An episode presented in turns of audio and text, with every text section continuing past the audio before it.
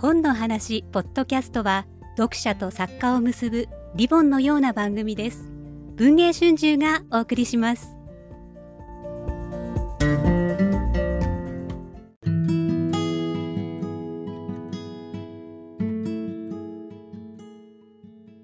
オールの小部屋。本の話ポッドキャストをお聞きの皆様に緊急のお知らせがあって我々オール読み物編集部員石井と八馬が集まりました。耳寄りのお知らせ。なんとですねあの超人気作家牧目学さんと門井義信さんがトークイベントを行います。3月21日火曜日祝日です。場所がですね神田明神さんなんですね。神田明神の地下のスタジオにお二人が集まりまして題して歴史建築ゆるゆる散歩 in 江戸神田というイベントになります。これがまあどういうイベントかというのを簡単にご案内しますとお二人がですねその当日お昼に本当に都内で待ち合わせをして 一緒にですねお散歩に行くんです。どんなところを散歩するかと言いますと今回神田明神さんとのコラボイベントなので神田明神さんの、まあ、氏子さんのエリアを中心につまり神田近辺なんですけど、ね、こんなに広いって知りませんでした？氏子さんのエリアが。広いんです、ね、神田はもちろんそうですし丸の内とか大手町とか日本橋のあたりまで、ね、日本橋までって広いですよね広いんです。2人が本当に都内で待ち合わせをしまして半日かけてゆるゆる散歩を行いその場でいろんなものをメモしたり写真を撮ったりしながら夕方神田明神に本当に集まって 神田明神も見学をしてお参りもしてその足でイベント会場にやってきて撮りたてほやほやの写真をこのお客さんにお見せしながら2人が今日半日どんなところを回ってきたか。ねすごいフレッシュな感想ですよね。そうなんです。写真をこう順番にスライドに写しながらもう一個一個ですね。楽しいうんちくとその建物やその土地にまつわるお二人のエピソードをこう紹介していくという、まあ、勉強にもなるし笑いも起こると。そうですよね。牧目さんツイッター見たら早くもあの予習の散歩を、そうなんです、ね、一日されたってすごい力入ってる。もうね渾身の力が入りまくりです。この締め切りで大変忙しいこの牧目さんがですねこのイベントのための下見、ね、当日本当にこの場所で面白いかどうかっていうのを前もって確認するためにですね散歩の予習の散歩をもう一人で たった一人でしたそうですその結果こことこことここ行こうというのがもうすでに牧目さんの中にはあるそうで、うん、絶対に楽しいものになること間違いのないイベントなんですけれど、まあ、そもそもどうして今回この牧目さん門井さんのお二人がこういった歴史や建築をめぐる散歩をしようということになったのかといいますと、まあ、お二人のこう友情というか関係性には結構長い長い歴史があるんですよね。ですよね。もう15年は経つんじゃないですか？始まってから。最初2009年ぐらいから多分始まっているので、えー、1415年ぐらいになるんじゃないかと思いますけど、実はこのお二人は十数年かけて日本本当に全国日本どころか世界を股にかけて 本当にね2人でねブラブラ散歩をずっとしてきたそういうお二人なんですよね。そうですよね。こういうお二方を見てると本当にいわゆる性格も作風も全然違うけど、はい、お二人のお話聞いてるとあこういうのが馬が合うっていうことなんだろうなと思うぐらいお話のテンポが本当に合ってますよね合ってます。一番最初のお二人の散歩ってどこだったんでしたっけ？大阪が最初でした大阪が最初ですよね。そうですね。それぞれ今現在門井さんは大阪在住、うん、牧目さんは大阪生まれ大阪育ちということで2人にゆかりのある場所。で確かそうだ思い出しました。牧目さんが当時「プリンセス豊臣」をいよいよ連載をするというので、ね。はい、相当その大阪城を中心としたいろんな歴史と建築を勉強し取材をしていたんですよね。つまりプリンセス豊臣の中に出てくる長浜ビルジングというビルがありまして、それは歴史のあるビルジング、でそのビルジングをどういう外観を描くかというので僕らの近代建築デラックスという後々本にまとまる時にそこにも出てくるんですけど、はい、シェワダ旧シェワダっていう大阪の近代建築を参考にしようと思って見に行かれたのが確か一番最初のきっかけでうん、でそこから近代建築面白いっていう話になってでそうとなれば博識の門井さんっていうそうですね流れでしたよね。そこで牧目門井コンビが誕生すると。でしたよね。だから多分文学賞のパーティーとかそういうことでお会いになったことはなかったのかな、うんうん、初対面という可能性すらありますよね、ね、あの時、はい、でももう最初から息ぴったりでしたよねいやもうねこれ本当漫才コンビかというぐらい全くこれアドリブなんですよ。そう。アドリブなんですけど門井さんは例によっていつもの博覧狂気でものすごい下調べをしてきていて、うん、その建築建築。前もってこの辺が面白いですかねっていう、まあ、軽いリストアップはしてるんですけど、ね、当日いざその建物の前に立った時に門井さんはここが実はこうなってるのはこういう理由でとかこれを作った建築家はこういう人でという怒涛のうんちくがまさにこの本の中にも出てきます。立っていたに水のごとく。何の資料も見ずにパーってお話になります、ね、もう空で出てくる。でそれに対してですね牧目さんは都市空間と言いますかですね反射神経という。そして自らその大阪と自分ということから出てくる、自分の体を持って体験をしたそのエピソードがですよね。がパパパッところが出てくるんです、牧目さんの建築の見方の面白いところは自分が住んだらどうだろうとか、ね、この建物なら仕事場を構えたいとか、はい。はい。はい、そういう発想なんですよね。そうです牧目さんは極めてこう自分から見たこの建築の魅力、うん、ですよね。あるいは自分がかつて大阪で暮らした時にこの建築との自分との間に起きたこんなハプニング、うん、そう。そういう切り口から次から次へと建築を両断していく。そうなんですよ。だから本当に豪華なものの見方で門井さんが本当にこう土台となる知識、はい、それから枝葉を伸ばしてあこの建物には実はこういう歴史があってこの物語と実は関係がありますみたいなこととかを次々お話しくださる。はい、でそれに対して牧目さんがすごくこうユニークな発想でそれを見るとどうなるかっていうことを突っ込んでくださったりとかするのがすごくバランスがいいですよね。そうですね。大阪で2人がほとんど多分初対面に近いお二人が待ち合わせをして、うん、確か本当お昼ご飯ぐらいから始まるね。お好み焼き屋さんとかで確か待ち合わせたんじゃなくて。あそうです唐堀商店街の、ね、はい、はい、本当にそこからぶらっとぶらり散歩しながら始まったこの企画が、大阪だけでは終わらず、うん、京都に行き神戸に行き、うん、東京に行き横浜。横浜にも行きました、ね、そして台湾にあそうでしたそうでした。なんと韓国にも行ってしまうというですね、うん、本当に世界を股にかけた大企画にどんどん成長していったわけですね。ですね。はい、私もあの対談にまとまる前の現場のお散歩にやっぱり同行させていただいて、はい、その散歩の時にこんなこと考えてたのかっていうのが対談の時に初めて伺ってびっくりするっていうのが結構あるんですよね。忘れられないのはあるお屋敷について門井さんがここに住んでた方はどういう方で、こういうふうにこの家は建ってっていうのをきちんと説明してくださった後に牧目さんがこういうお屋敷で育ったらお坊ちゃん育ちでろくなものにはならないと思うって おっしゃったのがすごくあのお二人を象徴してるなと思っていて、はい、建物とそこに住む人あるいはそこにいた人っていう2つが語られるから本当に面白いですよね。そうなんですね建築やその歴史を語るということはつまりその建築の設計とかメカニズムを語るだけではなくて一つはまずそれそれを作った人がいる。ですよね。その作った人の人生や物語があった上でその建物がこういう形になって今ここに存在するという、まあ、歴史を縦て縦遡っていく物語が一つあります。そうですね。でそこに暮らした人がまたいると。いう、うん、そこからまたさらにどんどんどんどんこう時代が後の時代伸びていくという物語もあります。なので多分お二人の小説をそれぞれ好きな読者の方にとってもとても面白いと思うんです、はい、やっぱり門井さんはボーリズとか辰野金吾とかその建築家というものを描いた小説も多いぐらい、はい、建築家それから建物の歴史っていうことにはすごく造形が深いので、はい、読者の方お好きだと思いますし片や牧目さんはこの場所が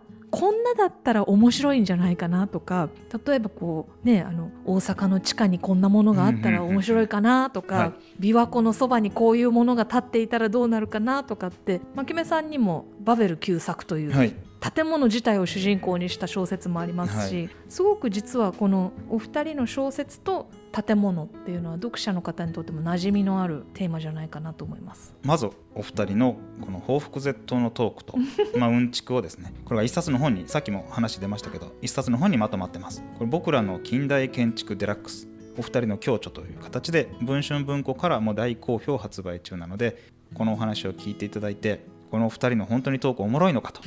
眉唾だと思った方はもう書店でこの本をぜひパラパラっと見ていただけたらもうこれはですね面白いと。ですよね。そして実はこのイベント「ゆるゆる散歩」っていうイベント自体がやっぱすごい貴重な機会で、10年前に1回お二人生でトークイベントされましたよね。はい、これお台場。お台場でしたね。うん、でなんでそのイベントをやったかっていうと、はいはい、牧目さんが門井さんのあのうんちくというのは文章だけじゃなくて、もう喋ってる時からあの状態なんだっていうことを、はい読者の皆さんにも直接体験してほしいっていうのが、はい、牧目さんの強いそうだった。そうでしたね。そう。これを生でねぜひみんなに見せたい。そう。あれは文章でまとめたからああなってるのではないということをみんなに知ってほしいそう。あまりにもね文章を読むと綺麗に知識が整理されすぎているので読んだ方の中にこれ後から本人が書いたんでしょと思う方がいるかもしれません、本当にあの言葉の通り口から言葉が出てくる。これすごいですよね。それが本当に牧目さんは自分のトークなんてどうでもいいけど門江さんのあれは皆さんに体験してほしいっておっしゃったぐらい貴重な機会なんですよ。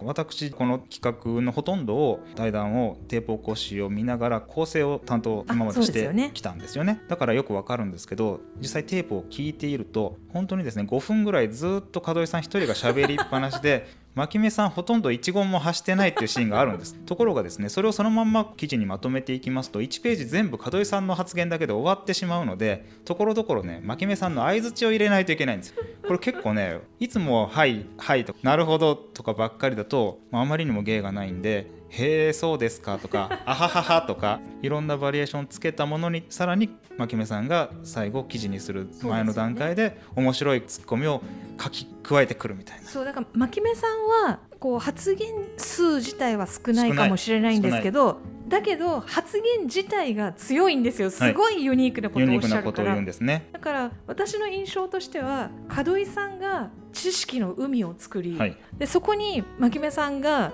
ユーモアとか発想の爆弾を投げ込むみたいな感じですよね、うん、そうです。今回のですね実は神田明神さんが作ったイベントのチラシというのもあるんですけど